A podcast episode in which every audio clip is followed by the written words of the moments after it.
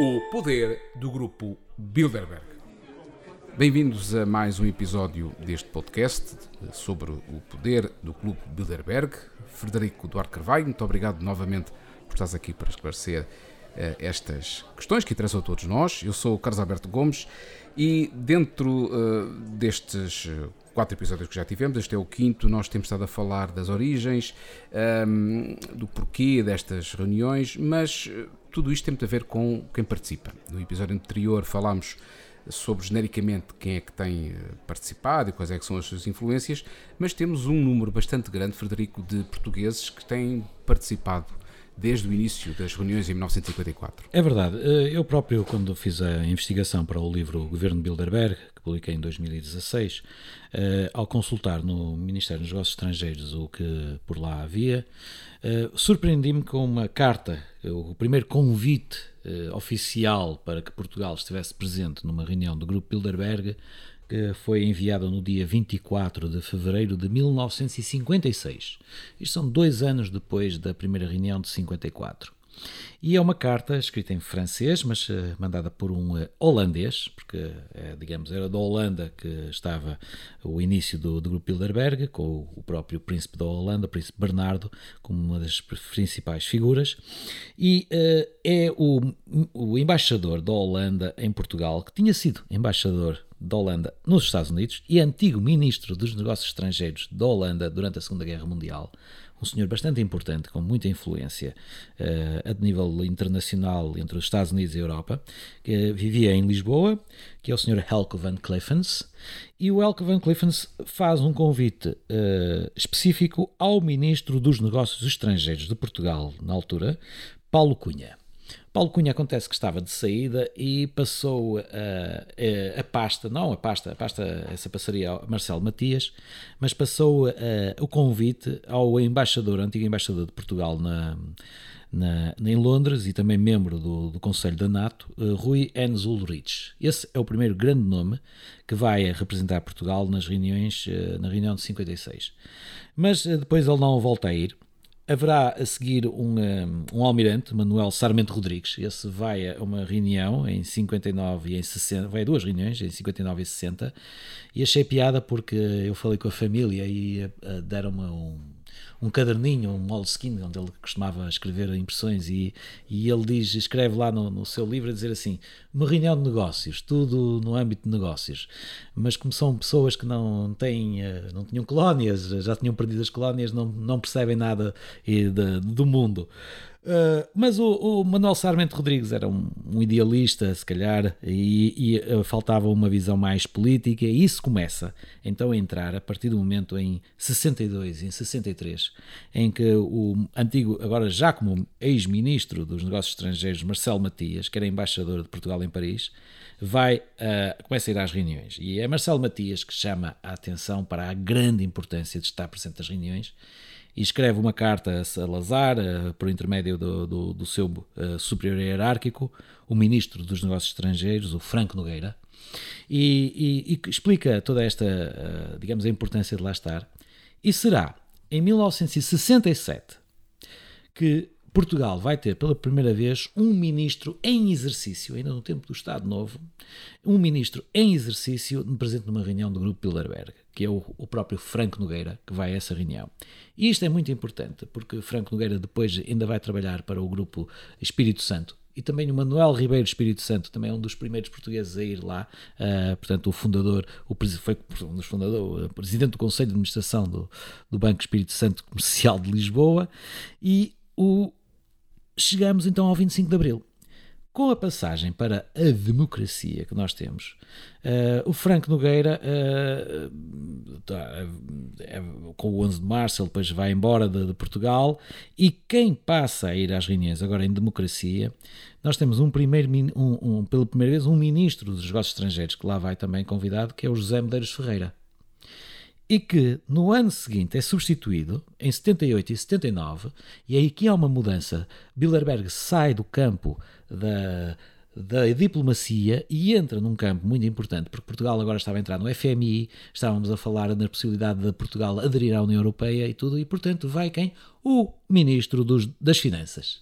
Quem? Vítor Constâncio. Vítor Constâncio vai a reuniões em 78 e 79. E é só depois, eh, digamos, em, em 80, José Medeiros Ferreira volta a ir lá.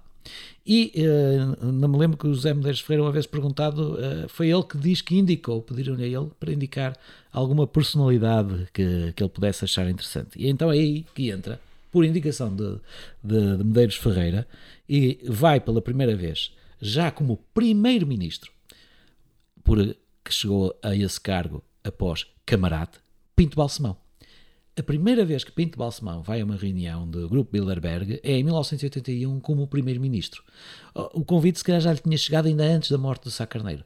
Mas é em 84, Pinto Balsemão depois vai às reuniões, não vai à reunião de 82 porque coincide com a visita do Papa a Portugal, foi na mesma semana, portanto Pinto Balsemão não pôde ir a essa reunião, mas uh, vai o seu secretário de Estado da Indústria, que era o Rogério Martins, mais o Alexandre Vaz Pinto, que era o ministro do Comércio e Turismo, por indicação de Balsemão até, mas uh, Balsemão depois irá na reunião de 83 e a partir de 83 ele deixou de ser primeiro-ministro, mas privatizou para ele as reuniões do Grupo Bilderberg, tornando-se então no primeiro português membro do chamado Grupo Permanente e o que será o responsável pelos convites a todos os portugueses a partir dos anos seguintes.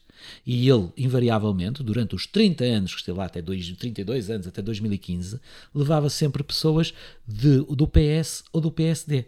Nomeadamente, eh, pessoas que foram lá a convite do Pinto Balsemão antes até de se tornarem pessoas importantes no, no, no, no seu uh, partido e em Portugal. Foi, por exemplo, Jorge Sampaio, que vai a uma reunião em 1989, ainda antes de ser uh, eleito de, uh, Presidente da Câmara de Lisboa.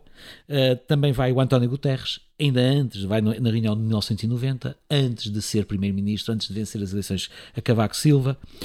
Uh, ele levou lá, por exemplo, depois uma série de pessoas que não chegaram uh, a grandes lugares na política, mas são muito importantes de, em sete, certos setores da sociedade, como João Deus Pinheiro, Carlos Monjardino, Carlos Pimenta, António Barreto, Roberto Carneiro, Nuno Brederotos Santos, e em 1994 é quando, digamos, Durão Barroso vai à sua primeira reunião na Finlândia, ainda como ministro e... dos negócios estrangeiros, okay. a convite também de Balsemão. E depois, passado uh, alguns anos, uh, foi depois, ele primeiro-ministro quando Pedro Santana Lopes... Exatamente, torna-se ele o primeiro-ministro. Aliás, a mudança do Durão Barroso uh, para a saída do Durão Barroso para a União Europeia e a chegada de Santana Lopes e a chegada de José Sócrates ao poder é muito interessante, porque nessa altura basta ver que em 2004 antes de Durão Barroso anunciar que saía, antes de Pedro Santana Lopes substituir Durão Barroso e antes de Pedro Santana Lopes levar o, o, PSD a perder as eleições e a conseguir com que José Sócrates vencesse a primeira maioria absoluta para o PS, sabes quem é que esteve na reunião de 2004, antes disto tudo acontecer, a convite de Pinto Balsemão? Quem? Santana Lopes e José Sócrates os dois futuros hum. primeiros ministros. Há que coincidências. Muitas, há muitas coincidências. Ele diz que acertou nessa altura por acaso, mas uh, já estavam. Não, isto já não é, são as coincidências. Já acaba por ser óbvias, porque depois são é os jornais e as televisões que e... promovem as pessoas e que dizem a quem é que se deve votar. E António Costa e Marcelo Rebelo Sousa também tiveram? Ora, Marcelo Rebelo Sousa esteve na reunião de mal ele chegou a líder do PSD ainda no, no ano de 95, 96, 95, 96. Ele foi à reunião de 97, salvo erro. Ah, não, 98, exatamente. Marcelo Rebelo Sousa vai à reunião de 98 ele é provável que vá agora também a esta reunião, mais pela inerência do seu cargo como Presidente da República. Uh, embora ele diga que, que, não, não, não se sente membro do clube, porque deixou de receber as comunicações que o clube às vezes normalmente manda para as pessoas que lá vão. confidenciou-me isto uma vez. O, mas uh, o, o, Pedro Santana Lopes e o José Sócrates uh, são casos de, de, pessoas que vão para lá, mas o António Costa esteve também numa reunião do Grupo Bilderberg, juntamente com um amigo dele, eh, político de outro partido, com quem se dava muito bem e que, por causa do António Costa, essa outra pessoa não chegou a ser primeiro-ministro, que era o Rui Rio. Em 2008, no, em Washington, Rui Rio e António Costa, então um presidente da Câmara do Porto, o outro, presidente da Câmara de Lisboa, vão ao encontro Bilderberg, neste caso a convite de Pinto Balsemão ainda. E depois, coincidência, acabam por ser eles os homens mais importantes uh, de um partido e do outro, numa altura em que o país precisava de grandes alternativas e de pensamentos disruptivos para encontrar as soluções. Mas não, Infelizmente não, não, não aconteceu isso. Muitos desses convites foram feitos por, eh, por Francisco Pinto Balsemão e posteriormente por, por José Manuel Trão Barroso. Certo? Pinto Balsemão foi uh, até entre 1984 e 2015 o responsável pelos convites aos portugueses. O país que nós temos, a política todas que nós temos é feita à base e à imagem de, o, do dono do Expresso e da SIC. Uh, portanto, nós estamos aqui a falar em 90 e 90, 91, quando começou a SIC, a SIC uh, e Olha, podes-me perguntar, podes -me perguntar e, assim, Expresso... ah, e o Cavaco Silva? Olha, aí podemos ir um pouco mais atrás. Sabes que eu também escrevi um livro sobre Camarate. E aí temos também o Pinto Balsemão e o Cavaco Silva juntos na mesma sala, mas desta vez de uma forma pública, que era o, um era o número 2 do governo, o Balsemão, e o Cavaco Silva era o ministro das Finanças. E se, eh, digamos, Cavaco Silva nunca precisou de ir às reuniões do Grupo Bilderberg, por um lado, foi porque também nunca fugiu muito àquilo que o Grupo Bilderberg tinha como diretivas. E ele nisso soube ser esperto e fazer o seu caminho. Uh, sobretudo as privatizações, porque essas privatizações eram aquilo que o Balsemão precisava para ter a sua televisão privada. Foi o Cavaco Silva que lhe abriu a porta para isso.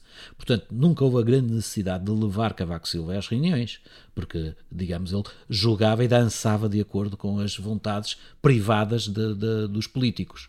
Então, para aquilo que tu descreves, Pinto Balsemão tem realmente um papel muito preponderante nas reuniões e nos convites que tem feito tendo em conta que Francisco Pinto Balsemão é o diretor, é o dono da, da empresa que tem uh, a SIC e o Expresso, além de uma outra série de publicações e de, e, e televisões. Uh, tendo em conta que isto são reuniões à porta fechada, que a comunicação social não entra, uh, como é que nós podemos interpretar esta presença tão forte de um empresário, porque é assim que ele se apresenta ao Pinto Balsemão, uh, no meio tão importante da comunicação social, como é que nós podemos interpretar isto no meio de todo este uh, secretismo que envolve uh, as reuniões de Bilderberg? É muito simples. A partir do momento em que os próprios jornalistas do seu grupo não fazem jornalismo com as reuniões, uh, não apresentam nas biografias oficiais de quando algumas pessoas são eleitas a menção de que houve uma passagem pelo grupo Bilderberg, ou pelo menos para explicar que são pessoas que estão condicionadas uh, certas uh, ideias de, de, do mundo e como devem ser, e depois iremos falar qual é a agenda do grupo Bilderberg, uh, a partir desse momento é, é toda uma campanha não de, de, de desinformação, mas de ocultação de certa informação às pessoas.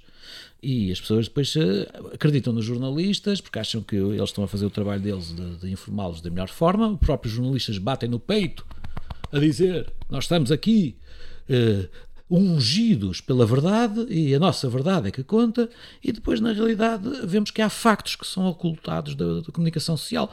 Este é um exemplo óbvio. Aliás, o próprio Balsemão não esconde. Na sua biografia, em mil páginas, um calhamaço que só poucos o conseguirão ler, está abundantemente descrito partes da, da, sua passagem por Bilderberg e da importância que, ele, que aquilo tem para ele. Aliás, eh, se, se tivermos mais um bocadinho de tempo, Carlos, se me permites, uh, eu posso citar até da, da página 820 da, da biografia. Tu leste as mil páginas? De... Não, não, eu, vou, eu, vou, eu, posso explicar, sabes? Eu, eu tive aí uma pessoa que me arranjou o PDF e então isto é só fazer uma pesquisa por palavras. Ok, ok. Portanto, é mais simples, é, é mais simples. Isto não devia dizer nem nada, mas pronto, é, é o balsemão, ele não se importa de perder dinheiro com esta coisa. Mas uh, vou-te dizer, Uh, ele, há aqui uma parte em que ele diz que uma vez teve à sua direita, nas reuniões de Bilderberg, o Raymond Barre, que era um antigo um economista e político francês, porque eles sentam-se por ordem alfabética. Isso é uma hum. particularidade, dos, aquilo na escolinha. Uh, do apelido chama, ou do, primeiro É do, do, do, do, último nome, do, do, do nome de família. Uh, e então uh, o B, portanto, é o Raymond Barre e ao lado do Balsemão, a letra B. E, portanto, uh, nesse caso, ele escreve mesmo assim: uh, Tínhamos, portanto, criado um mínimo de intimidade facilitada pela cumplicidade que nestes casos se cria por, em reuniões intensas como as de Bilderberg, sermos obrigados durante muitas horas a ser companheiros de carteira. Uhum. Portanto, ser companheiro, isto é, é, é, é, como uma escolinha entre todos os amigos uh, em que somos todos companheiros de carteira. E o mundo é o nosso recreio. E aquilo que nos, eh, que nos interrogamos, e acho que com toda a legitimidade, é se nós, numa sociedade livre e democrática, nós deveríamos aceitar. Nós somos os meninos, os meninos que não, não entram no grupo e que estamos a fazer ali de paisagem. Exato. Devíamos aceitar tudo isto sem, sem qualquer tipo de, de, de, questionamento. As pessoas estão mais endividadas do que sei lá o que elas sabem lá o que é que elas conseguem. Eh, se soubessem que a culpa disso é precisamente por causa da, disto, talvez as manifestações dos professores que vão ali ao terreiro do passo, se calhar toda a gente deveria estar a manifestar-se ali à volta da ajuda, que é onde vai ser o encontro. Mas haverá só uma, uma operação policial e se calhar uns quantos que ainda estão uh, conhecedores disto. E o resto das pessoas vão, vão estar em casa a ver televisão, ou a passar na praia, ou se conseguirem, ou a pensar como é que vão pagar a próxima refeição no dia a seguir. Frederico, falaste aqui de várias coincidências relativamente a estas figuras eh, portuguesas que têm passado pelo, pela, pelas reuniões de Bilderberg e depois pela vida política. Nós, no próximo episódio, no sexto, vamos falar das coincidências eh, destas reuniões com momentos chaves na, na história mundial. Sim, sim. Então, até ao próximo programa. Até ao próximo programa.